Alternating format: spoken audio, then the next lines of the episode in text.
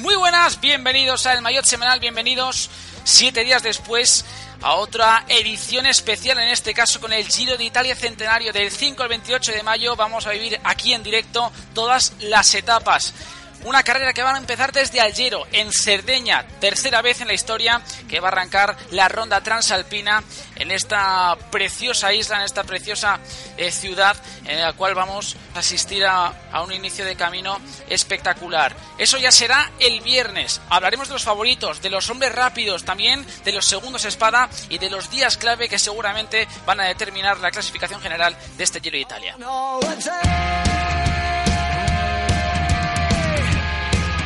Además, tendremos con nosotros en, esta, en este programa semanal, en este podcast semanal, a todo un subcampeón del Giro de Italia, David Arroyo, que consiguió acabar detrás de Iván Basso, del ciclista italiano, que fue el único capaz de vencer al talaverano de 37 años que ahora mismo está en Caja Rural y que nos va a contar un poquito cómo fue esa experiencia de acabar segundo en todo un Giro de Italia.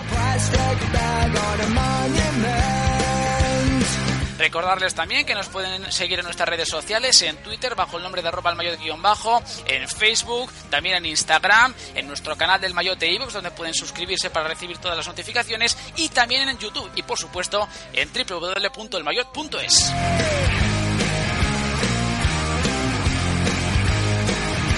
Saludamos ya a los dos hombres que me van a acompañar en esta en este podcast, en este Mayotte semanal, donde evidentemente el giro va a ser la nota predominante. David García, muy buenas, ¿qué tal? Muy buenas, pues con muchísimas ganas. Eh, mañana empieza el Giro y esto, bueno, eh, es de lo más grande ¿no? que puede vivir no solo un ciclista, sino que también un aficionado al, al ciclismo. Así que, bueno, sobre todo después de las últimas ediciones, las, sobre todo, especialmente las dos últimas han sido increíbles. Así que esta la centenaria, pues no esperamos mucho menos, ¿no? Por lo menos eso o mejor en cuanto a espectáculo. Y bueno, eh, ahora desgranaremos un poco las claves que consideramos nosotros. Luego, esto es el giro y puede pasar cualquier cosa. Además, David, hoy, en este caso, también una semana que ha estado marcada por la tragedia. Lamentablemente, ya van dos semanas, esto es una auténtica lástima porque el pasado 28 de abril, domingo, fallecía Chad Young, el ciclista estadounidense de 21 años de acción que eh, perdía la vida después de sufrir unos traumatismos eh, craneales que, bueno, pues eh, sufrió tras, esa caída en el Tour de Gira el pasado 23 de abril. Fue trasladado rápidamente al hospital de Arizona en helicóptero. Parecía que estaba estable, que podía incluso mejorar, pero eh, nuestros peores presagios llegaban el, el, día 27 cuando anunciaban que los daños eran irreversibles y que ya a la, al día siguiente, lamentablemente, pues conocíamos la noticia ¿no? del fallecimiento de todo un joven ciclista estadounidense que además tenía un gran futuro por delante. Sí, es un año malísimo de momento, sobre todo un mes malísimo, ¿no? Que llevamos entre mm, Scarponi y Young ahora, pero bueno, al final en ambos casos fue subidos en una bici, ¿no? En el caso de Scarponi, pues, bueno, ya, ya sabemos los detalles, ¿no? Con el tema del atropello, pero en el caso de Young, pues parece que fue en un descenso donde perdió el control de su bici, no se ha explicado muy bien, pero bueno, el caso es que eh, con 21 años pues fíjate tú, ¿no? ¿Qué, ¿Qué, le vas a contar a, sobre todo, los padres, la familia, entonces los amigos? Es durísimo y, bueno, al propio equipo, ¿no? Y al propio Axel Merckx que, que trata a sus hijos como, a esos ciclistas, perdón, como si fueran sus, sus hijos, sus sobrinos y los, los cuida lo mejor posible, pues mira, que uno de ellos eh, le ocurra esto, pues... Mira. Y venimos pues en una mala racha, lo que comentabas, es que de hecho el año pasado a estas alturas eh, de Minger mmm, sí, sí. fallecieron y, y, luego pues el, en el Tour de Bélgica Steve Broex que sufrió aquella caída que bueno por suerte todavía se está recuperando pero ya con lesiones irreversibles y vamos eh, no volverá a ser ciclista. Entonces bueno eh, el ciclismo es así de duro y, y ojalá ya pues durante mucho tiempo no ocurra ninguna desgracia más aunque está complicado pero bueno deporte de mucho riesgo. Esperemos que sea así, que sea ya la última noticia de este tipo. Es difícil, pero bueno, hay que, hay que confiar. Y también nos acompaña en este programa uno de los, de los habituales, de aquellos que vio crecer a esta nave allá por febrero de 2014 y que se encarga básicamente en este esta nueva etapa del proyecto de todo lo que todo lo que concierne al ciclo vintage, ¿no? Al ciclismo histórico, pero que también, pues evidentemente está atento a todo lo que ocurre en la actualidad. Manuel Bernández, muy buenas, bienvenido de nuevo. Muy buenas, Juan. Muy buenas a todos. Un placer estar aquí de nuevo en una etapa en la que sinceramente me, me he propuesto ser mucho más educado en las formas al menos y espero conseguirlo. Y nada, un placer estar aquí, un placer eh, poder estar con vosotros también en el Giro de Italia, que, a buen seguro va a ser espectacular, porque las, las ediciones número 100 de las carreras suelen serlo porque tienen que ser recordadas, además de por, de por cumplir 100, 100 ediciones, tienen que ser también recordadas por, por ser carreras de verdad, ¿no? Por carreras eh, míticas en el mejor sentido de, la frase y yo creo que en el Giro Italia hay recorrido para ello. pues ya han escuchado, lo dice alguien que está muy ligado al eh, ciclismo vintage, al ciclismo histórico, por lo tanto no nos entretenemos más y arrancamos ya con este mayor semanal número 4 ya.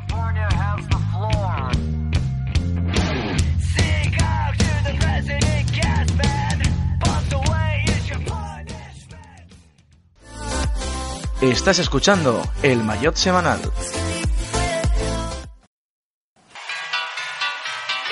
Brutte ne avete sentite tante, ma credetemi, non avete ancora sentito questa. Maestro, manca la musica! Questa qui non è una canzone, è solo un mio momento di confusione che fa Empezamos con la tertulia, evidentemente hablando del Giro de Italia, es lógicamente el tema predominante, el, tema a tratar en esta semana. Da la casualidad, David, que empezamos en jueves, eh, mejor dicho, que hacemos el jueves este programa y que justo nos coincide de que es un día antes ¿no? del Giro de Italia. Insisto que es algo casual, pero bueno, eh, nos viene muy bien para hacer una previa bastante fresca para que la gente pueda un poco eh, saber por dónde van a ir los tiros, saber por dónde eh, puede ir las primeras etapas que van a ser bastante peligrosas, sobre todo en lo que concierne a la colocación de los de los favoritos, a los sprints masivos que pueda haber, porque son tres o cuatro etapas iniciales y ya empezamos a entrar a entrar en materia bastante interesantes, y sobre todo la cuarta con esa subida al Monte Etna, primer escollo realmente para los hombres importantes de la general, pero cuidado con esas tres primeras etapas porque vamos a estar casi siempre discurriendo cerca del mar, el viento puede ser un factor predominante y como bien comentas en tu previa, que por cierto pueden leer en el mayotte.es, entran directamente y encuentran la previa del Giro número 100, la previa del Giro Centenaria, que por cierto David se la dedica a Michelle Scarponi, evidentemente. Eh, insisto que va a ser tres o cuatro etapas bastante interesantes con la subida al Etna y con Nairo Quintana y Vincenzo Nibali en el ojo del huracán, ¿no? Sí, los dos máximos favoritos. Al final yo creo que a estos dos se le podría sumar eh, el Cruisevik del año pasado eh, y bueno, no creo que nadie más. Eh, la mejor versión de Mikel Landa yo creo que también está incluso un nivel por encima de, del nivel actual, pero bueno, al final los más constantes, los mejores vueltomanos, los que ya tienen éxitos serios, pues son esos dos, Nairo Quintana y, y Vincenzo Nibali, así que los dos máximos favoritos y eh, muy importante esa cuarta etapa. Yo no sé si va a marcar más diferencias esta cuarta etapa o la novena del Blockhouse. Me decanto más por la novena, porque siempre la primera etapa de montaña, mm, quitando el Tour a lo mejor el 2015, ¿no? Pues siempre suele ser etapas donde se miran más los favoritos. Eh, es difícil, ¿no? Que como un ciclista no sabe lo fuerte que está con respecto a los demás, pues les cuesta más moverse, les cuesta más meter ritmo, pero bueno, Igual alguno, oye, ha basado su preparación en la primera semana y necesita moverse, entonces lo veremos. Pero yo creo que el Blockhouse, al ser una etapa prácticamente unipuerto, con un puerto muy duro, eh, y además al día siguiente hay descanso previo a la crono, entonces yo creo que ese día puede marcar más diferencias que, que el, día del Etna, aunque suben otro puerto antes. Entonces, bueno, no sé, pero desde luego que el martes ya tenemos eh, al menos veremos en pantalla ahí delante a los hombres que, tienen que ganarse esta maglia rosa. Haciendo un barrido general y genérico, mejor dicho, de lo que va a ser el Giro de Italia, eh, van va a discurrir entre el 5 y el 28 de mayo. Recordar que salen desde Algero y van a llegar a Milán, a la Piazza Duomo, donde eh, arrancó en 1909 esta historia, este sueño que se convirtió en realidad. 3.572 kilómetros, se dice pronto, las eh, cinco primeras etapas van a ser entre Cerdeña y Sicilia, y luego ya llegaremos a la península itálica, y ya de ahí, desde el sur, subiremos hacia el norte. Muchas etapas interesantes, muchas de montaña, dos cronos en la etapa 10 y la etapa 21 y además con un buen kilometraje. Por lo tanto, a lo que sí que vamos a asistir, Manu, va a ser, eh, digamos, a un, a un giro variopinto, mm, bastante variado, con un abanico enorme de posibilidades, que es algo que a lo que nos tiene acostumbrados, ¿no? Esta carrera. Sí, no, la verdad es que esta carrera es, es variopinta, pero, pero si acaso, y me permites, te diré que la, eh, sobre todo la primera contrarreloj va a ser durilla, ¿no? Va a ser, eh, desde luego, no para contrarrelojistas puros. Y eso también hay que tenerlo en cuenta a la hora de, de que eh, gente como Nairo o como Nibali, pues mm, en el Bloghouse a lo mejor quieran eh, o probarse de cara a la crono o reservarse porque no se ven especialmente bien de cara a la crono, ya que es una crono más para gente de la general que, que para contrarrelojistas puros. Y también señalaría un punto y es que solo hay, en teoría, sobre el plano, digamos, eh, tres etapas, en la, eh, dos etapas más bien, en línea en las que podría o debería haber sprint, ¿no? Porque el resto son media montaña, quizás con puertos muy lejanos a, meta, pero al fin y al cabo media montaña, que susceptibles de que llegue la escapada del día, en fin, etapas que pudiéramos decir aburridas, dos. El resto, algo tendrán. Bueno, aburridas además y entrecomilladas, ¿no? Porque recordamos que Giro Italia, eh, como bien he comentado antes, es una carrera que ofrece muchas posibilidades y donde prácticamente puede ocurrir cualquier cosa en, cualquier etapa. Por cierto, eh, ya que hablamos de los sprints y de, la maglia ciclamino, recordamos que es la que distingue al eh, hombre más regular, a la clasificación de los puntos. Recordar que están Fernando Gaviria, Caleb Iwan, André Greipel, también Sasha Modolo, Giacomo Nicolo, aunque bien es cierto, David, que como bien comentas en tu previa de la página web, lo más seguro es que tanto Sasha Modolo y sobre todo Giacomo Nizzolo se jueguen esa maglia ciclamino, ese precio de maillot para los sprinters, ya que, bueno, digamos que son los dos ciclistas más fuertes o que mejor pueden pasar la montaña que los tres anteriores, ¿no?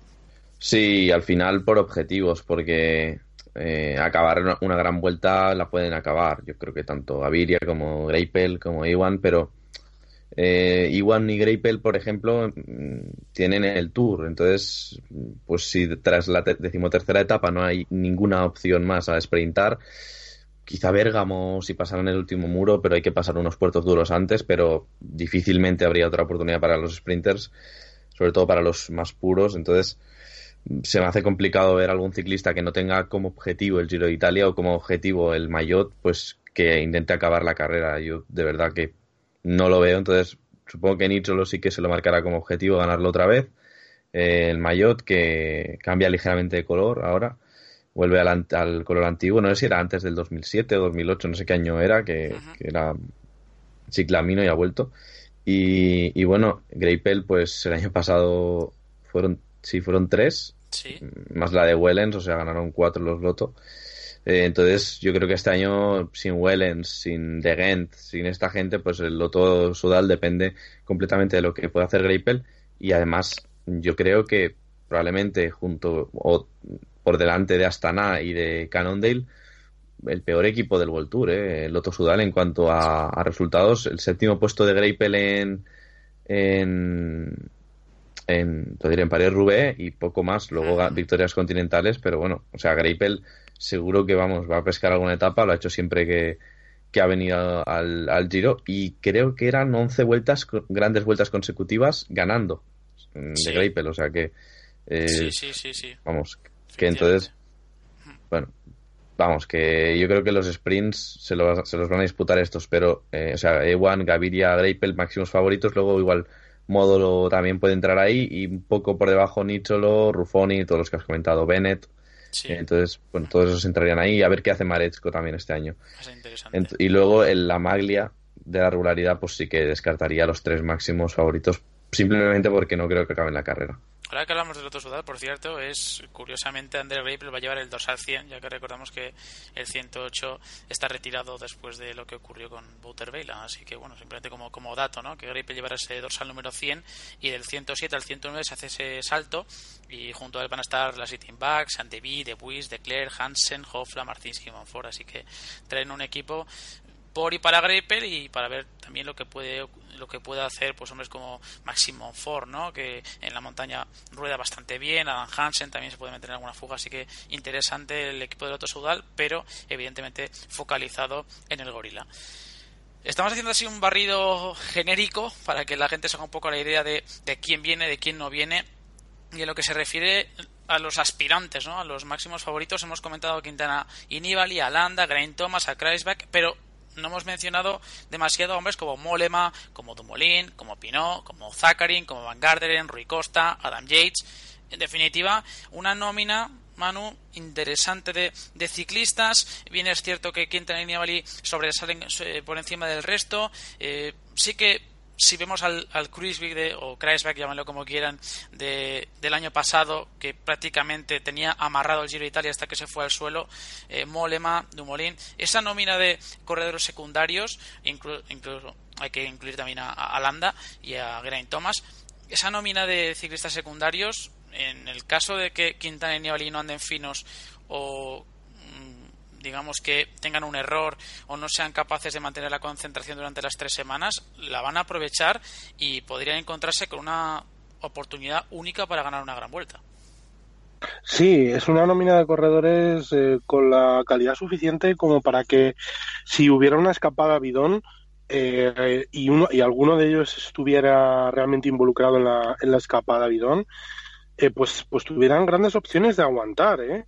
Es una nómina de corredores bastante interesante. Yo creo que coincidimos los tres en que eh, contamos con, con Nairo y Nibali como los dos en los que estarían en cualquier quiniela de, de podium y luego cada uno meteríamos alguno de, de, los que tú has nombrado. Yo en este caso me, me querría fijar en, en Dumoulin porque creo que, que puede hacer, que ha hecho un gran invierno, que, que puede hacer un gran giro ya demostró que tiene fortaleza suficiente para aguantar muy bien vueltas de, tres semanas y creo que, que esta puede ser su, su gran vuelta, ¿no?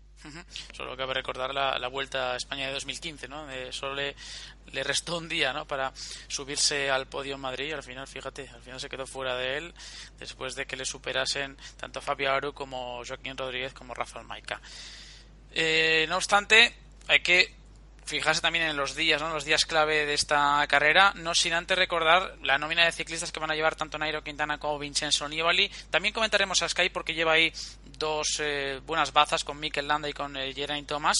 Pero Movistar lleva Nairo Quintana, Andrea Amador, Winnie Anacona, Daniele Benati, Víctor de la Parte, José Herrada, Gorka Izaguirre, José Joaquín Rojas y Rory Sutherland. Precisamente el equipo que más españoles tiene en sus filas, eh, con eh, cuatro ciclistas de los 18 que va a haber en el Giro de Italia. Y por parte del conjunto Bahrein Mérida, evidentemente con el 2 al 1 para Vincenzo Nibali, que va a intentar reeditar el título que consiguió el año pasado. Llega con Valeria Agnoli, con Manuel Boaro, con Enrico Gasparotto, Javi Moreno, Franco Pelliciotti, Luca Pivernik, Konstantin Siutsu, el ciclista bielorruso, y Giovanni Visconti. Por su parte, el eh, conjunto Sky llegará con Mikel Landa con el dorsal 171, así que Teóricamente el dorsal de líder lo lleva el corredor a la vez. Veremos lo que dice la carretera. Llega con Philippe Deñan, con Canieli Sonde, con Micael Golás, con Sebastián Henao, con Basil Kirienka, Salvatore Puccio, Diego Rosa, uno de los gendarmes que va a tener que estar al lado de los jefes de filas, y Geraint Thomas, evidentemente el ciclista galés. Por lo tanto, después de, digamos, de relatar estas tres nóminas de ciclistas, estos tres roster, David, ¿cuál es el que más miedo te da de los tres? A ver, yo creo que eh, a mí, en mi opinión, el Movistar me parece el equipo más fuerte del Giro a nivel de equilibrio. Sobre todo tiene gente que con experiencia, como Benati, como el propio Sutherland, o incluso ya José Rada tiene mucha experiencia, igual que Rojas.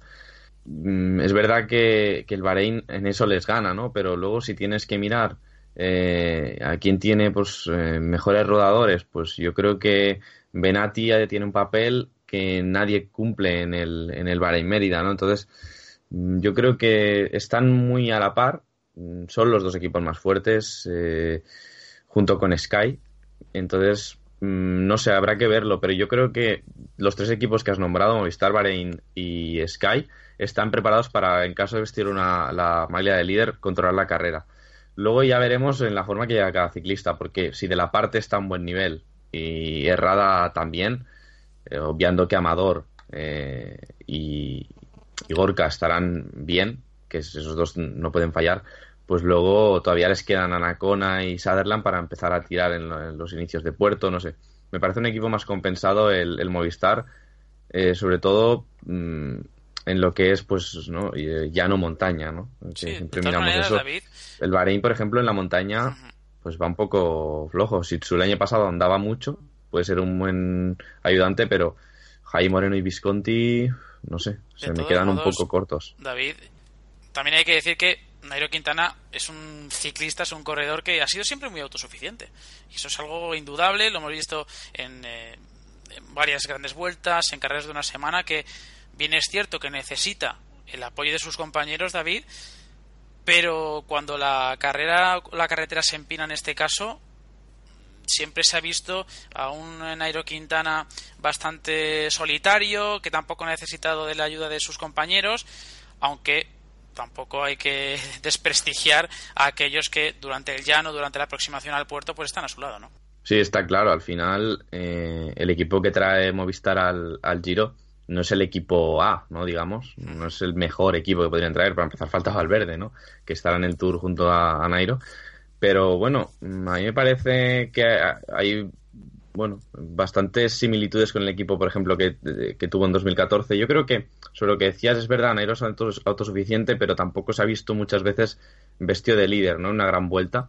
Entonces, mm, yo creo que se va a dar en este giro eh, esa situación. No sé si acabará así o no, pero yo creo que Nairo, sobre todo teniendo el ENA, sin haber una crono de inicio, teniendo el ENA tan pronto, pues bueno, no sé, yo creo que puede ser que se vista de rosa pronto.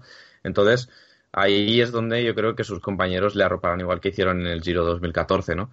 De hecho, Amador, eh, Herrada y, y estaban en ese equipo. Entonces, bueno, pues son compañeros que están siempre a su lado y vamos, yo creo que el equipo de Movistar es, fiable y Nairo lo que tú decías, autosuficiente y es un corredor que ya sabemos lo que le pasa en el Tour, ¿no? Que mm, la presión, todo, pues le convierte en un ciclista inofensivo, poco ambicioso, al menos da la sensación, pero yo creo que en otras carreras pues lo hace mejor y, bueno, se convierte, como decías, en un ciclista mucho más completo y, también pues autosuficiente. Bueno, pues eh, poco más que hablar de, esos teóricos líderes, quedarse simplemente con la idea de que las etapas, eh, creo que cada una van a tener su, su miga especial atención a esa cuarta etapa en el Etna, la novena con ese final en el Blockhouse con 13,5 kilómetros al 8,5%, luego también esa décima etapa con la crono individual de 39,2 kilómetros, la decimocuarta con final en Europa, decimoquinto con el final eh, idéntico, por cierto, al pasado Giro de Lombardía, luego también llegamos a esa decimosexta jornada donde va a haber un desnivel de acumulado de 5.400 metros eh, a lo largo de 222 kilómetros, con Mortirolo, con Estelvio, un Braille Pass y también la final, el final en ese descenso en, Bormio. Ahora luego pararemos tanto en el Mortirolo como en esa bajada hasta Bormio porque ha suscitado bastante polémica lo que se refiere a los eh, descensos y también, por supuesto, no nos podemos olvidar de lo que vamos a vivir en Canasei, en San Urlis, en Piancaballo, en la estación de esquí, en Asiago en el penúltimo día y, por supuesto, en eh, esa última jornada con esa crono entre Monza y Milán. Va a ser muy interesante, va a ser un recorrido que a partir de la jornada número 14, mm, digamos, más o menos con ese final en Europa, no va a frenar hasta el último día y creo que todo se puede decidir incluso en esa crono final, en esa lucha contra el tiempo que arrancará desde el autódromo eh, de, la escudería Ferrari y finalizará en esa Piazza del Duomo en eh, Milán. Más cositas ya para finalizar con el tema del Giro y lo que estábamos comentando a propósito de esa, ese Mortirolo, esa subida interesantísima emplazada en la, en la decimosexta etapa. Simplemente comentar que esta edición, en esta edición se va a denominar la Cima Michel Scarponi, dedicada evidentemente al ciclista fallecido en eh, ese accidente de tráfico que lamentablemente pues causó la muerte del corredor de Astana y que además Manu hay que decir que el equipo kazajo ha tenido un detallazo con él. Iban a llevar a nueve corredores al Giro. Se cayó Aru. Después ocurrió la tragedia de Scarponi y ellos han decidido que por respeto al eh, ciclista italiano no van a suplantarlo van a ir con ocho ciclistas y por lo tanto arrancarán mañana con eh, una nómina reducida con ocho ciclistas ahí en Algero. Sí, Juan, pero eh, sabes que yo soy muy emotivo en estos momentos y, decir que, van con ocho ciclistas sobre la carretera. En la, memoria, eh, en la memoria de todos irán nueve. Irán nueve porque Scarponi era, yo creo que, que un pegamento para ese grupo que el alma que, pasó, semanas deshecho ¿no? y, y si se han vuelto a unir eh, en buena medida es eh, porque la familia de Scarponi les ha hecho ver que el mejor homenaje que le podían hacer a Scarponi era hacer un buen papel en este Giro de Italia y además eh, decir que además de ese detalle que, han tenido eh, si no me equivoco, han pedido al, Giro de Italia poder rendir homenaje a, a Scarponi, que seguramente eh, este David, yo creo que no van a tener ningún problema en hacérselo. Todo lo que sea recordar en nuestra memoria al bueno de, de Scarpa se quedará corto, porque creo que es algo que, tenemos que, hacer casi a diario, independientemente de que haya un Giro de Italia o de que haya un Giro de Lombardía, me da igual, hay que recordar siempre a, a Michel Scarponi, pero todos estos detalles, todos estos homenajes no dejan de acrecentar la magia que hay dentro del pelotón, ¿no? Ese, ese amor, esa complicidad que hay entre los ciclistas, ese, ese amor mutuo, ese respeto. Yo creo que estos homenajes no hacen más que acrecentar ese cariño que hay entre los, los ciclistas. Sí, todo lo que sea un homenaje a, a cualquier figura del ciclismo, ¿no? Y más una como es Scarponi, que tenemos todos tan presente, está tan presente en el pelotón, presente en el Giro, porque al final es un ciclista que, es parte de la historia de esta carrera, la ganó en 2011, ya sabemos cómo, pero da igual, la ganó, figura en su palmarés, figurará siempre, y eh, tres etapas, ¿no? En, el Giro también figuran en su palmarés, entonces yo creo que cualquier homenaje, y más aún a Scarponi, más aún en este Giro 100, eh, vamos, tiene que ocurrir y cualquiera que venga eh, nuevo, pues será también bienvenido y nunca va a sobrar, al menos en este giro y vamos, yo creo que nunca, si es para recordar su figura.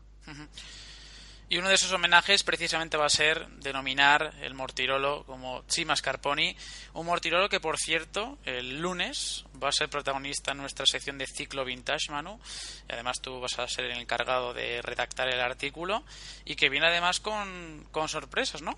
Sí, eh, preparando ese artículo la verdad es que es que me he encontrado con unos cuantos datos eh, curiosos del coloso del coloso alpino ¿no? Y, y es que eh, en el kilómetro 8 de la ascensión de la cara que se suele subir siempre, ¿no? Pues, pues hay una, una estatua conmemorativa de, de, Marco Pantani, otro de los grandísimos ciclistas italianos, que a buen seguro se homenajearán en algún momento de este Giro 100, porque tuvo un papel muy importante en el final del, del siglo XX, de los años 90 y principios de, de, este, de este siglo. En Europa se le va a, si no me equivoco, si no me equivoco, era el lugar donde se le iba a homenajear al bueno de, Marco Pantani, donde protagonizó una de las mayores etapas del el Giro de Italia. Y ya para terminar, de hecho, Juan, si me permites, te diré que eh, solo escuchar el nombre de Europa asociado a Pantani se me pone la piel de gallina. Te da vértigo, no, no, si, si es que es normal, si es que es normal. Es una subida además interesantísima eh, con creo que son cerca de 11 kilómetros al 6%, pero no es, no es el kilometraje, sino también lo que, lo que entraña en una subida tan, tan emblemática ¿no? como la del santuario de, Europa. Bueno, pues eh, ya para acabar, una pequeña pincelada de ese polémico premio, trofeo, llámelo como quieran, al mejor bajador de este Giro de Italia. Al final, RCS Sport, con Mauro Beña a la cabeza, ha decidido, ha optado por cancelarlo, después de las quejas de muchísimos ciclistas en redes sociales. Yo, sinceramente, yo lo veía como una temeridad. también es cierto que tengo mi otra versión que dice, bueno, si tú quieres un trofeo, lo luchas o no lo luchas. Pero claro, después de todo lo que ha ocurrido últimamente, con el tema de Chad Young, con esa tragedia también de Michelle Scarponi y con lo que ocurrió hace ya varios años con, con Wouter Beiland, yo lo veía bastante arriesgado, David.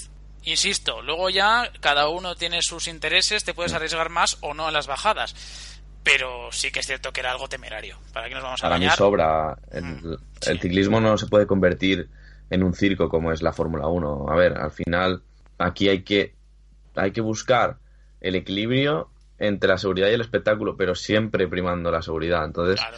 Bueno, a ver, son la Fórmula 1 también, ¿no? Que no se me entienda mal, pero mm, eh, hay, hay cosas que en el ciclismo te puedes arrepentir de hacerlas y que no haya marcha atrás, ¿no? Entonces, es mejor, pues, no, no poner ese, ese premio, vaya. Entonces, que siga todo como está hasta ahora.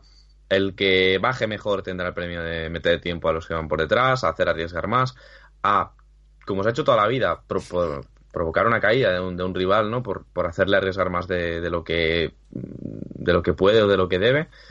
Y eso se, eso seguirá siendo así. No hace falta cronometrarlo como si fuera un sector de un circuito. Claro. Eh, entonces, vamos. mm, Además, es una clasificación que, que para el riesgo que asumirían algunos ciclistas no tendría realmente. Claro.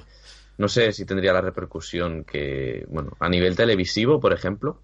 Eh, sí es verdad que se ven bajadas, pero la mayoría de bajadas no las perdemos. Claro. Entonces, y bueno, además eso- el premio era, si no me equivoco, era irrisorio. O sea, para lo que suelen ser los premios. 10.000 euros, sí. Sí, y además Y- creo que eran 500 por, por ganador de, de sector.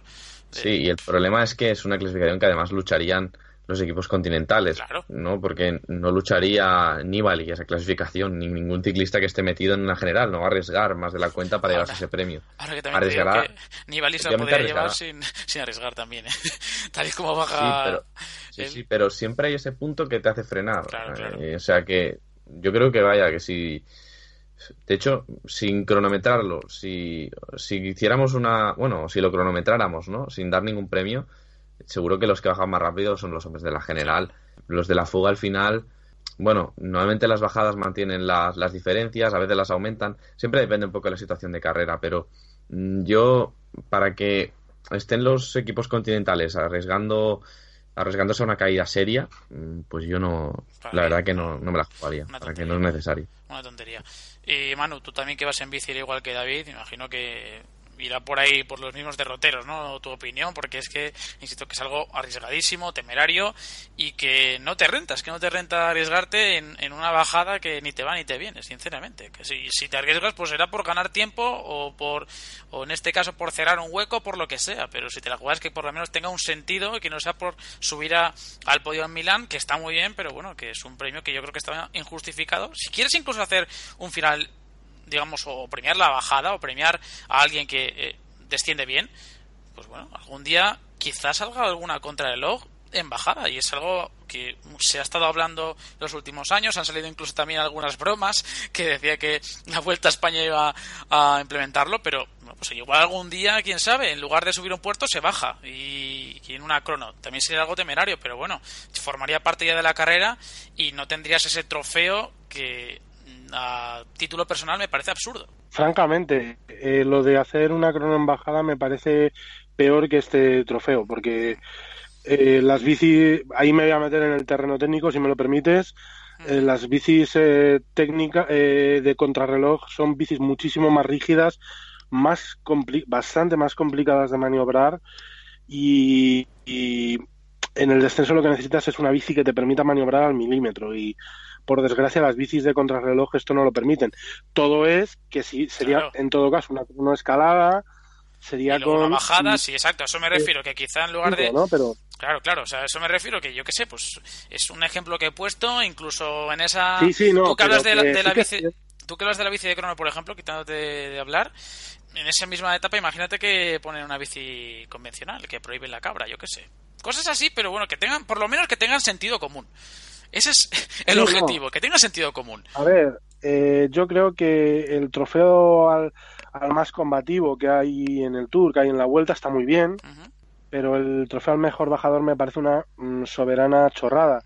Ah, Y una chorrada muy peligrosa, ojo, Claro, claro. porque todos estamos de acuerdo en que quien lo va a luchar son ciclistas de nivel medio que tienen mucho mérito que estén ahí y que para mí son los que más aplausos merecen porque para ellos supone muchísimo más esfuerzo completar un, Giro de Italia, ¿no? Pero precisamente por eso, porque llegan eh, a, eso, a esos puntos de los grandes descensos en los que más arriesgan, llegan pues eh, fatigados, más cansados, más fatigados, no piensan con tanta claridad y no tienen la misma visión de, la carretera que, los más favoritos.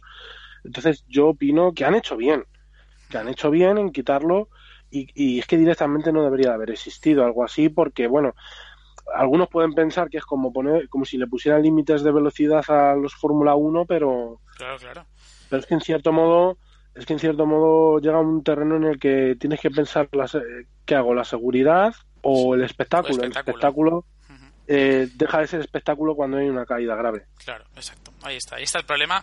Que por lo menos tenga sentido común. Simplemente es eso, que si se implanta algo que sea con, con lógica, sensatez y con la necesidad real de, que se implante. Pero bueno, en este caso yo creo que no había ninguna necesidad y al final pues se ha rectificado, eso sí, a raíz de todas las críticas que ha habido en las redes sociales ¿no? en los últimos días.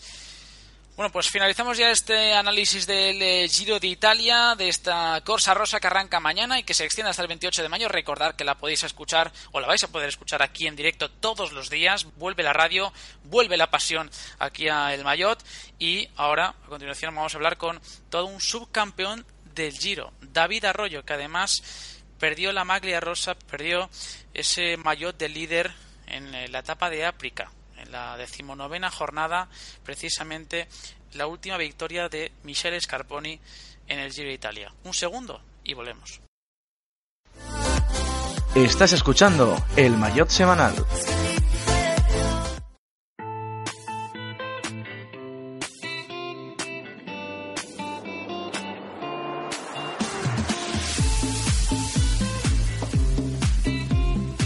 Pues lo prometido es deuda, ya tenemos con nosotros a todo un subcampeón del Giro y como no podía ser de otra manera lo tenemos en la semana en la cual pues va a comenzar la lucha por el rosa. David Arroyo, ¿qué tal? Muy buenas. Hola, muy buenas.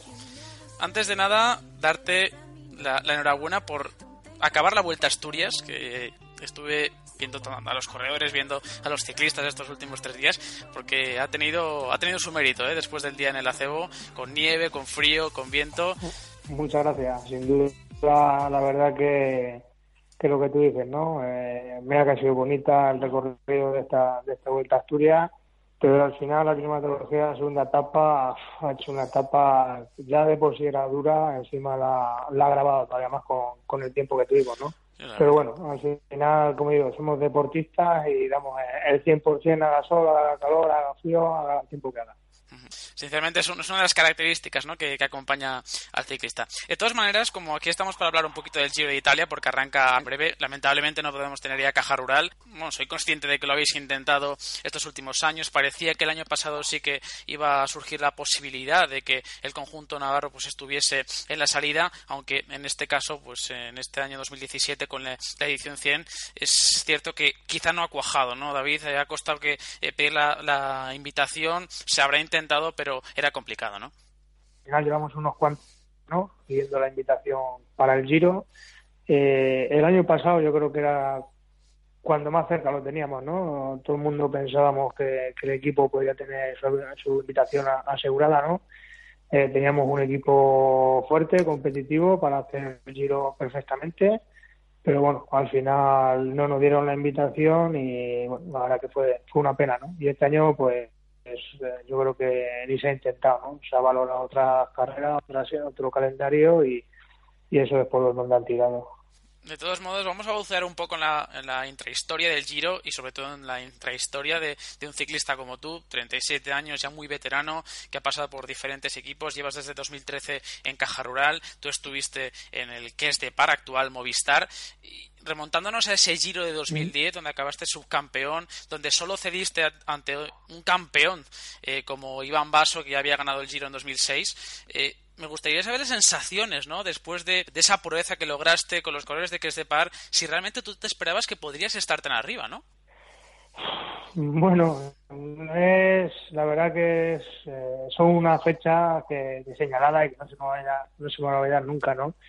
Eh, yo siempre con los giros que, he arrancado con, con la que es de paz, eh, mi objetivo era intentar hacer, pues bueno, un décimo puesto, un noveno, unos octavos y todo iba bien, ¿no? Eh, podíamos saber que ese era un poco nuestro sitio si todo se daba bien, ¿no?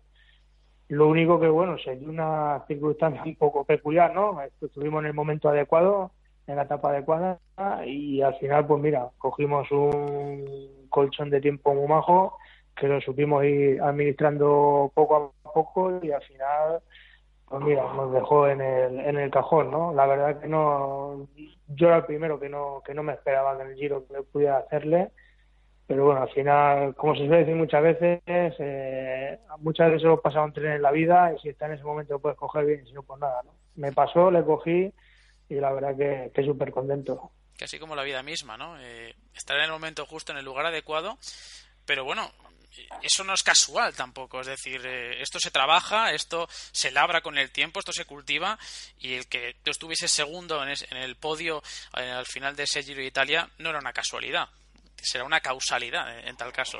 Por lo tanto, eh, hay que darte la, enhorabuena por la parte que le toca. Muchas gracias, ¿no? Pero al final es lo que te digo, ¿no? me viene esa oportunidad y dije, bueno, ahora estoy en ella, no sé si me volverá a ver y la verdad que bueno el equipo la verdad que en aquel giro chapó todo el mundo eh, como me arropó como me, animaba entonces sabía que había que estar mentalizado eh, 100% lo que tenía por el resto de etapas que quedaban del giro esa última semana no y la verdad que fuimos capaces de de, aguantar o asimilar un poco esa presión no de saber que tenemos que, defender un maillot.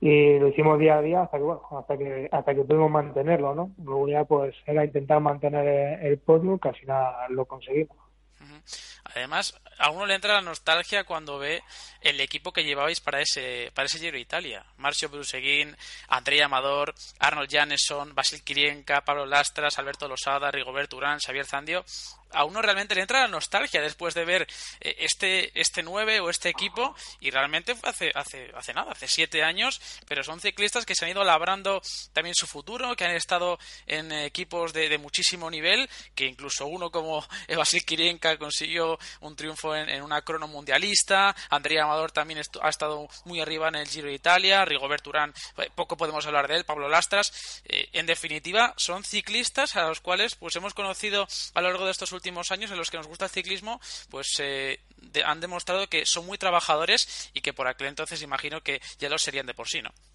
Sí, sin duda, ¿no? La verdad que, que siempre lo estaré agradecido. Eh, la verdad que, que, se volcaron y vamos, ya lo hemos visto, ¿no? Desde ese giro en adelante, yo creo que carrera tras carrera han demostrado, ¿no? Los profesionales que son, cada uno en su, en su terreno o en su oficio y lo siguen siendo. Así que eh, la verdad que, que era una motivación, ¿no? Tener esa gente a tu lado, ver cómo, cómo trabajaban, ver cómo defendían el mayor como si fuera suyo. Entonces, claro, también ese, esa, ver ese trabajo de tus compañeros te motiva a decir, no puedo fallar y tengo que seguir luchando hasta el final, ¿no? Entonces, la verdad que son grandísimos recuerdos que, que tengo de ellos. Además, se dio un caso eh, curioso a la par sentimental, ¿no? De, después de lo que hemos vivido estos días. Y es que tú perdiste el Giro, perdiste la Maglia Rosa en la decimonovena etapa, curiosamente, eh, el último triunfo de Michele Scarponi. Eh, después de pasar el Mortirolo, el, Mortirolo, recordamos que además el Giro de Italia ha denominado eh, la cima Michele Scarponi para, para este año, y tú curiosamente lo perdiste ese día, ¿no? el día que vivimos la última victoria de Scarponi en el Giro de Italia. imagino que todos estos recuerdos ahora cobran aún más sentido, aún un motivo más, más emotivo, más eh, eh, personal, ¿no? Después de acordarte de que un ciclista como Michele Scarponi eh, triunfó precisamente el día en el que tú perdiste el Giro, pero qué pequeño queda eso, ¿no? Después de asistir a lo que a lo que vimos, a lo que presenciamos el pasado 22 de abril, ¿no? Sin duda, ¿no? Es ahora mismo todavía me habla y se me pone la piel de gallina, ¿no? La verdad que, que cuando me enteré de la noticia eh, justo acabamos de llegar a, Madrid porque terminaba el viernes la carrera, ¿no? El Tour de los Alpes. El viernes no podemos coger el avión, dormimos allí, arrancamos el sábado a primera hora. Y cuando llegamos aquí a España y enciendes el teléfono y ves las noticias, no sabes por dónde por dónde cogerlo, ¿no? Eh, lo das vuelta, lo vuelves a mirar, lo vuelves a releer y dices, no puede ser, si, si hace una hora estaba estaba con él, la verdad que es eh, una pena, ¿no? Eh, la mala suerte que ha tenido de terminar así, ¿no? Con, su carrera deportiva, con su vida, con, con todo, ¿no? La verdad que, bueno, era un corredor que le conocía desde hace muchísimos años, que me llevaba muy bien con él y la verdad que, que bueno, no lo sé. Eh, yo creo que por el resto de, nuestro día siempre nos vamos, nos vamos a acordar de, esa persona alegre, dulceña que siempre era, ¿no? Y que el Carpone. En el pasado programa, bueno, digamos que eh, de algún modo tratamos de, explicar que el hecho de que Michel Scarponi haya fallecido, eh, sinceramente, tiene una gran repercusión mediática por, por lo que él era, por lo que, por el talento que, que siempre llevaba en sus venas, pero es que a diario fallecen ciclistas anónimos que prácticamente no tienen esa repercusión mediática, que también es lógica. Eh, ¿Cómo se podría mitigar esto? ¿Cómo podríamos luchar contra esto?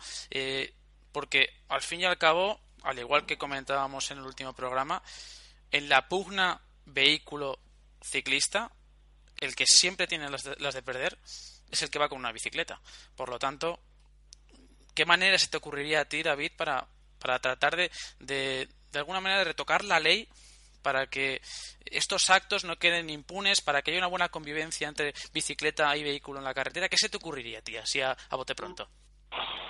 Ocurrirse, bueno, yo creo que será cuando te pones a hablar, hablamos de mil cosas, de mil formas de hacer, pero vemos lo que tú dices, ¿no? Que siempre termina en lo mismo, ¿no? Una persona eh, haciendo, bueno, su hobby, su profesión, haciendo lo que uno le gusta, que es montar en bici, y que termine así de esta manera su vida, pues la verdad que es muy lamentable. Y luego viendo con, gente que, que, mata a una persona que en a un ciclista, y sale impune totalmente, ¿no? Ya que uno no sabe ni, ni, qué pensar de, la ley ni de nada, ¿no? ¿Qué, podría hacer para, para intentar arreglarlo, ¿no? Se hace muchísimas cosas, mucho helicóptero para protegerte que no vaya conduciendo con el móvil, mucho helicóptero tal, pero bueno, yo creo que tienen que también esas personas que hacen las leyes también pensar un poco en, que una vida vale mucho más que, que lo que se la está valorando, ¿no? Así que la verdad que espero que todo lo que haya hecho Ana eh, por cambiar la ley sirva para algo y que empiecen a poner remedio, pues eh, ayer, ¿no? Tenían que haber puesto remedio a todas estas eh, accidentes y, y, pérdida de vida que está habiendo sobre, sobre una bicicleta, claro. Esperemos, esperemos que, que sirva para concienciarse una vez más y esperemos que sea la última, ¿no? Además, estamos en, en dos semanas duras, ¿no? Para el ciclismo. Falleció Michel Scarponi, recientemente también ha fallecido Chad Young. Es cierto que las, eh, los motivos han sido completamente diferentes, pero bueno, en estos casos yo creo que la vida de, un ciclista siempre, siempre impera, ¿no? Ante todo. Centrándonos ya en la actualidad, un poco en ese Giro de 2017, sé que no vais a estar con, con Caja Rural, pero ya más como aficionado a este deporte que eres, también por supuesto como profesional que, que, también eres, ¿te atreverías a dar digamos, un, un, podio, a vaticinar algún resultado, arriesgarte con, con eh, quién crees que podría imponerse en este Giro de Italia? Eh, es difícil, ¿eh? difícil, ¿no? Eh, sobre, es difícil sobre el papel, ¿no? A ver, yo creo, en principio, a priori sobre el papel, sobre viendo los nombres, que no pase nada raro, pues de, de caída, de mala suerte, yo creo que de un tú a tú en la carretera, yo creo que a priori candidato número uno para ganar este Giro es Nero Quintana, ¿no? Eh, sí que es verdad que luego hay ahí otros corredores, como puede ser eh, Landa, que yo también le metería en el, en el podio con Nibali, ¿no? Porque bueno, ya hemos visto que Grain Thomas es un, corredor, un grandísimo corredor, que viene haciendo cosas muy buenas, que viene ahora de ganar eh, el Giro de, de los Alpes, pero bueno, todavía le falta consolidarse en una gran vuelta, ¿no? Que puede ser este año en el Giro, pues seguro, ¿no? Viendo un poco el estado de forma que tiene este 2017 es otro candidato, ¿no? Pero bueno, yo creo que me atrevería a decir Nairo, Landa, eh, Nibali. sea que ya te la juegas y todo. O sea, Nairo, Landa, Aníbal y yo al punto, ¿eh? Aquí queda todo grabado y esto después pasa factura, ¿eh? sí, sí, si ves que tal, lo borra. Sí, sí, lo borro, no lo borro, lo, lo no, suprimo. Yo creo que, yo, no, hombre, yo creo que, bueno, es lo que te digo, ¿no? Siendo realista, sé que Neiro es el hombre más fuerte, luego barriendo un poco también para casa. El Landa yo creo que está muy mentalizado para, para el Giro y yo creo que Nibali es un corredor que pocas veces falla, ¿no? Ahí, ahí lo va a estar peleando, corre en casa y ya sabemos que el Giro es una carrera que, que la apasiona y que siempre la hace bien, ¿no? y de hecho ya la hemos mostrado cuantas veces, ¿no? ¿Has podido... Así que yo creo que eso van a ser un poco... ¿Has podido hablar con Miquel estos últimos días? Eh, lo que estuve con él en, ahí en el Tour de los Alpes, eh, lo que está hablando, está hablando con él. Así que ya te digo, pues te digo que lo poco que he estado con él allí hemos coincidido un poco el, el momento de impas que hay en la carrera, he hablado con él y bueno, estaba bien, ya lo he demostrado y que estaba con ganas y con ilusión, ¿no? De hacer un bonito giro una nómina además que estará compuesta también por hombres como Zakarin, como Kreisberg, que seguramente también eh, va a estar en la pugna, como el año pasado, que por una caída, pues lamentablemente casi perdió el giro, aprovechando también el bueno de, de Vincenzo Nibali, ¿no? Las situaciones de carrera. Y. ¿Dónde crees tú que se puede decidir este giro? Porque hay mucha crono, hay subidas trepidantes, Mortirolo, Estelvio, el Blockhouse, pero es que en, la, en, la, cuarta etapa tenemos ya el Monte Etna. Eh, hay muchísimas etapas, mucho desnivel acumulado. ¿Dónde se puede decidir este giro? Porque yo creo que es una incógnita, ¿no? No, es que el giro es una carrera que en cualquier sitio se te salta la libre, ¿no? Porque hay muchas muchas etapas trampa, ¿no? Donde parece que son entre con etapas fáciles, pero tienen su emboscada, ¿no? No porque a lo mejor dice, pues mira, una etapa de alta montaña aquí se puede llegar, no, pero es que hemos visto que en etapas uh -huh. menos duras, con, así con emboscadas, también se han puesto carreras para, vueltas para arriba, ¿no? Entonces el Giro es una carrera que siempre las tres semanas hay que estar rodando adelante, siempre atento y siempre mentalizado que en cualquier momento se arranca y hay que dar el 100%, ¿no? Así que por eso te digo que, que desde el primer día que salga yo creo que hay que estar atento, ¿no? Uh -huh ya digo que es lo que comenta David, que es que igual todos estamos esperando a esa etapa mortífera de 5.400 metros eh, de desnivel acumulado y quizá en esa etapa no pasa absolutamente nada y resulta que en la siguiente con una subida al final pues mira se, se lía la se lía María Morena como quien dice y se decide ahí el giro. Es que lo que lo bonito que tiene esta carrera es eso no que es imprevisible. Y ya para ya para finalizar esta ya es la última. Sí David.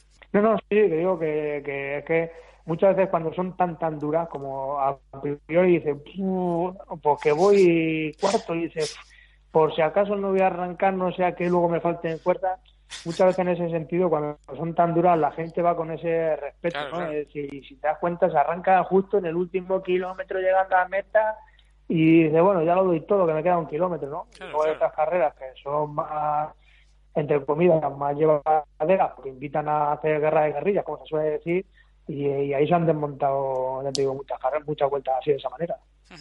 No, sí, por eso digo que al final es, es imprevisible y es una carrera que tiene esa esencia, ¿no? Que al fin y al cabo no sabes por dónde te van a salir los rivales, por dónde te van a, te van a saltar y tiene un terreno, pues eso, no apto para las emboscadas. Y ya la última. Yo esto ya te lo pregunto casi a título personal y, y voy directo al asunto, ¿no? ¿Cuánto motor le queda a David Arroyo? Porque es algo que la gente se estará preguntando. Yo creo que más que motor, eh, gana ilusión. Yo creo que mientras que siga, siga teniendo ganas de, de cuidarme, ilusión por entrenar, por ir a las carreras, bueno, yo creo que nos quedará alguna temporada más, ¿no? Lo que está claro que sí que ya pronto ya sé que llegará mi momento, ¿no? Son 17 temporadas que llevo ya. Eh, no sé, por lo menos una más me gustaría hacer, ¿no? Pero bueno, eso vamos a intentar hacer esta de 2017 bien, con ganas, que pueda ayudar a mis compañeros, que yo me encuentre, pues bueno, que todavía se- sea válido para el equipo, ¿no? Porque si ahora puedo ayudar, a, por ejemplo, a los compañeros, ¿no? Como, como a Sergio Pardilla, a colocarle en la montaña, a estar con él, pues bueno, mientras que sea capaz de hacer todo eso, pues me veré ahí, ¿no? El día que ya no sea capaz, eh, pues, lo que está claro que tendré que dejar paso a otra, a otra gente que ya viene llamando a la puerta y bueno, pues eso, ayudar al equipo y estar con los jóvenes y enseñarles el oficio, ¿no? Por ahora esa es mi, mi misión, mi trabajo que estoy, llevando a cabo ahora. Eso, mismo te iba a preguntar, porque claro, están saliendo tantos nombres ahora, caso de, de Edu Prades, de, Diego Rubio, Héctor Sáez, eh, Alex Aramburu que ha llegado este año, eh, otros como Jonathan Lastra y sobre todo Jaime Rosón, que ganó el otro día en Croacia y fue segundo. ¿Qué les dices tú a esos, a esos jóvenes, a, a esas perlas del ciclismo español? Un ciclista de 37 años como tú, su campeón del Giro, que ha ganado etapa también en la Vuelta a España. ¿Qué les dices tú cuando ellos quieren atacar, quieren, quieren crecer, quieren avanzar. Imagino que tú seas algo así como, como el freno, ¿no? Para ellos, como eh, el hombre que, debe calmar el, agua, ¿no? Sí, sobre todo darlos tranquilidad, ¿no? Porque ya sabes que cuando eres joven, estás empezando el oficio, pues tienes muchas dudas, muchas preguntas, muchos nervios y muchas veces cuando no encuentras esa tranquilidad eh, te da pie a, a cometer errores, ¿no? Pues yo lo que intento es que eso no lo cometan, ¿no? Que sean tranquilos, que, que visualicen la carrera, que cada uno sepa cuál es su objetivo de, de, la, de cada etapa y sacar su máximo rendimiento donde ellos son capaces de, sacarlo, ¿no? Que sean realistas de cuál es su sitio. Tú eres un, un contrarrojista, pues venga, vamos a centrarnos 100% en hacer bien las cronos. Tú eres un escalador, pues vamos a centrar, ¿sabes? Cada uno en su sitio, ¿no? Y la verdad que, que, bueno, y luego todas las dudas y preguntas, pues bueno, yo solo intento eh, resolver o dar por lo menos mi opinión, ¿no? Cuando me lo piden. Yo... Pues digo, pero vamos, eh, la verdad que, que tenemos en el equipo hay corredores con, muy jóvenes con muchísima calidad que bueno, que lo que vamos a intentar es hacerlo porque sus primeros dos o tres años, que son los más difíciles, que se lo haga más, más llevadero y, que sean capaces de empezar a sacar rendimiento pues bueno, eh, lo antes posible. Yo ya seguramente te, lo habrán te lo habrán dicho otras personas ya, pero a ti seguramente la camiseta de técnico cuando ya te retires, que espero que sea dentro de muchos años, eh, la camiseta de técnico no te quedaría mal, ¿eh? Yo ya te lo dejo caer y seguramente sea una de las cosas que, que podrías hacer perfectamente. Bueno, bueno, habría que decírselo al manager del equipo, a ver qué le parece. A ver, si, es verdad. No, pero bueno, por ahora, por ahora te digo que bueno, estamos centrados en eso. En estar con la gente joven ahí al pie del cañón, ¿no? En, la carrera, porque al final es lo que te digo, ¿no? Tú puedes tener una, una reunión previa a la carrera y decir, bueno, la carrera puede ser así, así, vamos a intentar afrontarla de esta manera, tú aquí, pero muchas veces lo que te digo, ¿no? Tú piensas que van a arrancar en el puerto previo al de meta y resulta que arrancan dos antes, ¿no? Entonces muchas veces una persona joven a eso le, descoloca, ¿no? Pero bueno, si en esos momentos con tres palabras, porque no te va a dar tiempo con la, con la agonía, no te va a dar tiempo a decirle más, que lo entienda un poco, eh, como que le, le reestructuras otra vez la carrera y, y encuentra otra vez el camino, ¿no? Pues eso es un poco en el objetivo que estamos ahí que estamos ahí centrados Buen objetivo, buen objetivo y, buena labor, seguro. David Arroyo, subcampeón del Giro en 2010, 37 años, palabra de la reina. Gracias por atender la llamada del Mayot y muchísima suerte esta temporada que seguro que os va a ir genial. Muchísimas gracias, gracias a vosotros. Gracias, David. Un saludo. Adiós. Hasta luego.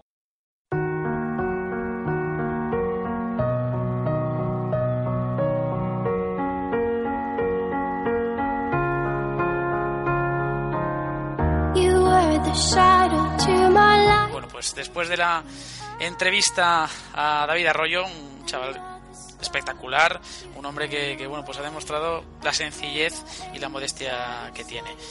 Llegamos ya a este final de programa, no sin antes hacer la porra pertinente, porque llega la retransmisiones David y evidentemente la porra tiene que estar ahí. No podemos irnos sin la porra, sin nuestras apuestas, que son típicas de las retransmisiones. Luego haremos, de cada etapa haremos una, por supuesto pero porra a la cual también invitamos a los oyentes a que se una a través de los comentarios de iVoox, de Twitter, de Facebook, de Instagram, donde sea, pero dejadnos vuestra porra eh, de las cuatro clasificaciones que os vamos a decir ahora. Primero el podio, David, ¿lo tienes claro? ¿No lo tienes claro? ¿Dudas? ¿Dudas seguro que hay? Sí, hay dudas, porque hay un abanico muy amplio de posibilidades y yo tengo claro el primer peldaño, pero no los otros dos. Entonces, la haré un poco. Bueno, me voy a arriesgar, va, me voy a arriesgar, voy a hacerlo con el corazón. Entonces, em, Bueno, no, voy a decir el, voy a decir el que haría con la cabeza. Yates ¿vale? está en Y- el podium, en tu corazón. No, no, no, no, Yates no está en el podio. Eh, A ver, a ver. em, diré que primero Nairo Quintana. Y este no sé, está, está hecho con la cabeza, eh, digo, repito. El Sí. corazón no sería así, pero bueno, yo lo hago con la cabeza que es como creo. Luego no, como ya no, ya como quiero, pues es otra historia. Muy bien. Nairo Quintana primero, eh, Vincenzo Nibali segundo y le doy el tercer escalón del podio a Tom Dumoulin.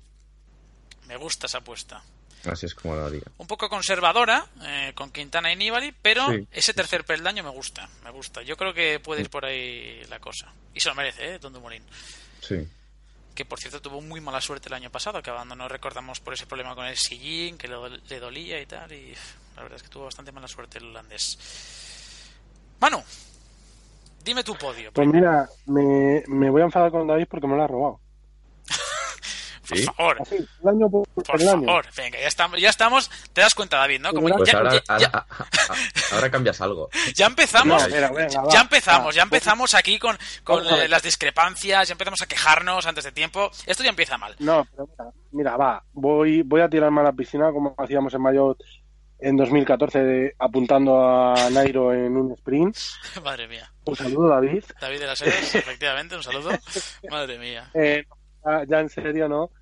Yo creo que Nibali y los tifosi van a auparle si hace falta en la Piazza del Duomo de Milán. eh, van a auparle si hace falta. Y yo creo que Nibali no se va a escapar del primer cajón. Nairo va a sufrir, va, va a tener, me da a mí en la espina de que va a tener por ahí algún rollo raro y eh, en forma de avería mecánica inoportuna o demás, y no va a estar ni en el podio.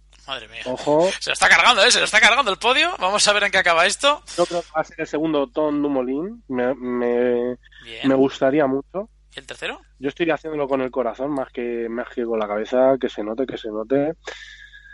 Y, y como tercer lugar, pues yo creo que, aunque me duela, porque, porque me duele, pero como tercer lugar me gustaría que fuera, que fuera Mikel Landa. Yo creo que, que puede hacer una, una muy buena ronda italiana. Ujú. Se lo dices que te duela porque te gustaría que ganase el Giro. Claro, evidentemente. Intuyo, intuyo.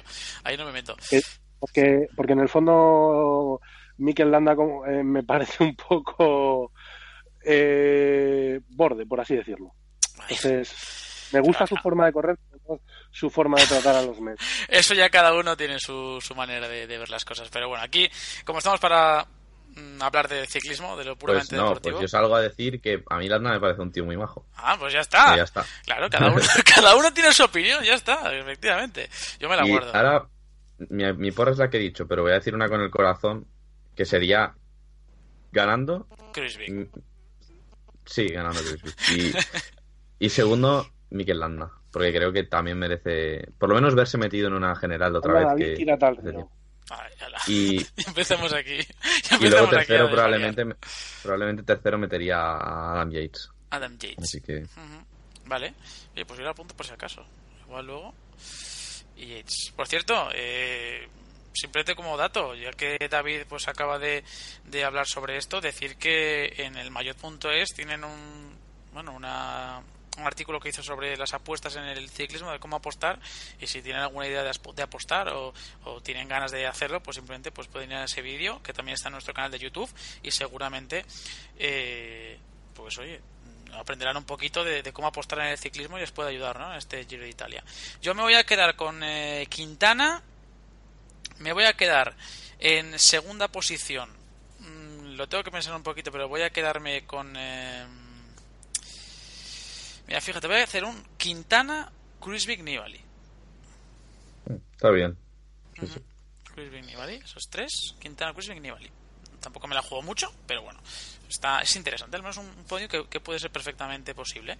Y ya vamos con las últimas tres maglias, y ya para rápidamente, ¿eh? que si no se nos va demasiado el tiempo. La de jóvenes, puntos, y la maglia eh, Azzurra, es decir, de mejor escalador. Así por, por ese orden, jóvenes, puntos y escalador, David. Jóvenes, puntos y escalador, vale. Eh, bueno, pues la de mejor joven para Yates. Lo veo un poco por encima de Jungles en el cómputo global de la carrera. ¿Sí? Eh, la de los puntos, yo creo que ni Cholo, es que no, no veo a nadie más disputándola ni siquiera. Incluso, mira, eh, si Nicholo tuviera un par de percances en etapas al sprint, es que podría llevársela. No está preparado para ello, además los, los sprints intermedios dan muchos puntos, pero podría estar cerca de la victoria mm, contando que van a abandonar muchísimos sprinters en la última semana, pues podría estar cerca de la victoria algún hombre de la general, ¿eh? si alguien, si algún hombre de general se lleva tres etapas, hace un par de podiums más, cuidado. Pero bueno, me voy a quedar con Nicholo. Y, y eh, Maglia Churra, de mejor escalador, diré Omar Fraile, porque creo que es que si se, la, si se lo propone, no creo que le vaya a poder ganar nadie. ¿eh? No veo a ningún. Así como el año pasado Miquel Nieve, por ejemplo, pues sí que tenía. Al final se encontró con libertad. No sé, no veo, no veo a, a nadie más, de verdad. No veo a nadie más. ¿Nos quedamos con, finalmente? Fraile. Fraile. Vale, que no lo había escuchado bien. Vale, eh, Manu, rápido, por favor.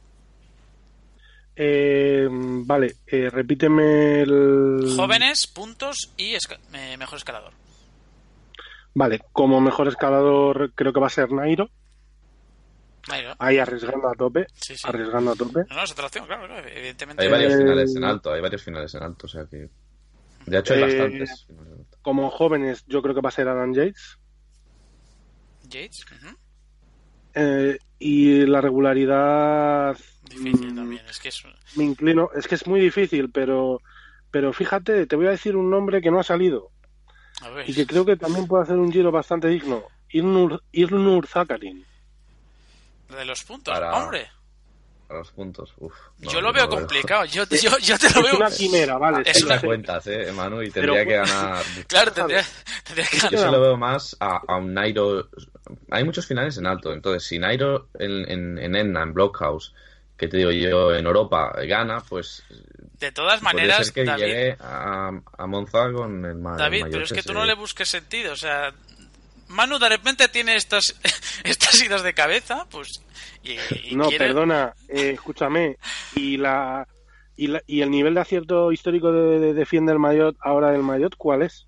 Pues la verdad es bastante lamentable, pero bueno, todo hay que Pues, decirlo. puestos, a, puestos a fallar, fallo por uno que sé que voy a fallar. Ya, ya, ya, claro, claro.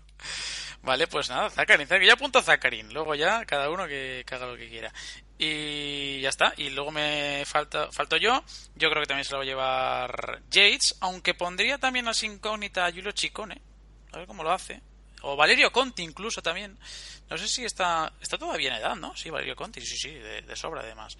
Sí, Valerio Conti, que son dos hombres que cuidado, ¿eh? Chicone y Conti, evidentemente también eh, Bob Jungles.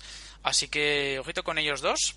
La ciclomino, yo es que no veo otro que no sea Nicholo, sinceramente. Estaba pensando en San Bennett, también en Nicola Ruffoni, pero es que no. Es que no, no lo veo. es que no, no lo veo. no, yo tampoco. Nicholo y además A ver, Bennett a lo mejor sí que se la Sí, podría proponer, pero y el mayor de campeón de Italia y todo, es que es muy bonito. es demasiado, demasiado bonito, ¿no? Para no- que no sea verdad en Milán. Y la Azzurra, pues yo se la voy a dar a Stefano Pirazzi. Bueno. ver- ya veremos. hace años que no la disputa, pero, sí, pero, pero, bueno. bueno, te sigo confiando. Porque yo creo que no ha podido, no ha tenido fuerzas. Claro, ¿eh? claro. Si, si las tiene, yo creo que sí que va a estar arriba. Ojalá, ojalá sea Omar Fraile, ¿eh? pero bueno. Yo estaba entre él y Domenico Pozzovivo. No sé por qué me da la sensación de que Pozzovivo no va a disputar una gran general. Entonces, bueno, A mí me parece que la va a disputar hasta que pierda tiempo. Claro. Entonces, podría ser, podría ser que la última semana se metan fugas, sí. por eso lo digo, que vamos a ver, ¿no? Luego también hombres como Van Garderen, como eh, Roland Dennis, que también pueden estar ahí arriba con los mejores. Bueno, vamos a ver, vamos a ver, va a ser interesante este giro. Entonces, sí, última. No, no, decía que, te- te decía que sí, que va a estar interesante. Eso es, eso es. Bueno, pues nos vamos a ir despidiendo, David. Gracias por estar con nosotros. Hemos alargado un poquito este programa por lo que es, ¿no? Por, eh, por ser la, la previa Sí, de Italia. final, Sí, sí, sí, Al lo final- merece y claro, evidentemente. Y, y la ocasión, pues, eh, es, es digna, ¿no? Para que alarguemos un poquito más el programa. Insisto, David, gracias por estar con nosotros. Eh, nos vemos durante estos eh, 24 días, con los tres eh, días de descanso. Evidentemente estarás más, estarás menos, pero seguro que nos vamos a ver este largo camino que nos dirige hasta Milán. Sí, por lo menos 10 días, la mitad estaremos. Así que, bueno, me refiero a mí, ¿eh? el Mayotte estará, estará Todos siempre en todas. Así que, bueno, con muchas ganas de, hablar del Giro, de ver lo que pasa en carrera, de, de todo, de todo. Así que, bueno, nos vemos desde mañana ya en el Mayotte y personalmente pues el domingo será la primera etapa en la que, en la que estaré. Pero bueno, mm, yo recomiendo no perderse ningún día, pero aquel que, oye, por temas de, yo que sé, a cualquier autónomo, gente que pueda decir su de trabajo, que se pase por mi previa o que mire los perfiles, que considere qué días tiene que seguir, porque habrá bastantes y, y bueno, mm, en cualquier momento puede decirse la carrera. Y yo ya, por, por así, por mojarme un poco más, creo que en el Etna va a haber un par o tres de descartados. De estos que hablamos que a lo mejor, yo creo que un par o tres ya, por lo menos en cuanto a la general, pues se pueden quedar fuera. Así que un placer, Juan, y a partir de mañana, entonados en la radio. Dicho que. Adiós. David, adiós. Gracias. Eh, se marcha David, ya saben, ¿eh? a leer su previa. Es breve, bastante breve, pero muy concisa y bastante bastante interesante, ¿no? La verdad es que desminuza perfectamente el Giro Italia centenario. Manu, también gracias por estar con nosotros. Un placer volver a tenerte las ondas y a partir de mañana en el Mayotte casi a diario, cuando tú puedas, evidentemente, como, como siempre decimos aquí, y a escuchar el Giro de Italia porque esto se extiende hasta el 28 de mayo. Sí, e intentaremos estar la mayoría de los días posibles. Eh, eh, faltaré alguno, evidentemente, pero intentaré estar la mayoría de los días, como digo. Nada, un placer estar aquí de nuevo. Eh, desvirgarme otra vez en, las ondas, como digo yo, ¿no? Que, que, llevaba mucho tiempo sin estar. Y nada, a partir de mañana la máquina, la Corsa Rosa echa a rodar, la máquina vuelve a pedalear y yo creo que no hay nada más bonito que ver la serpiente multicolor avanzar por, por las carreteras italianas.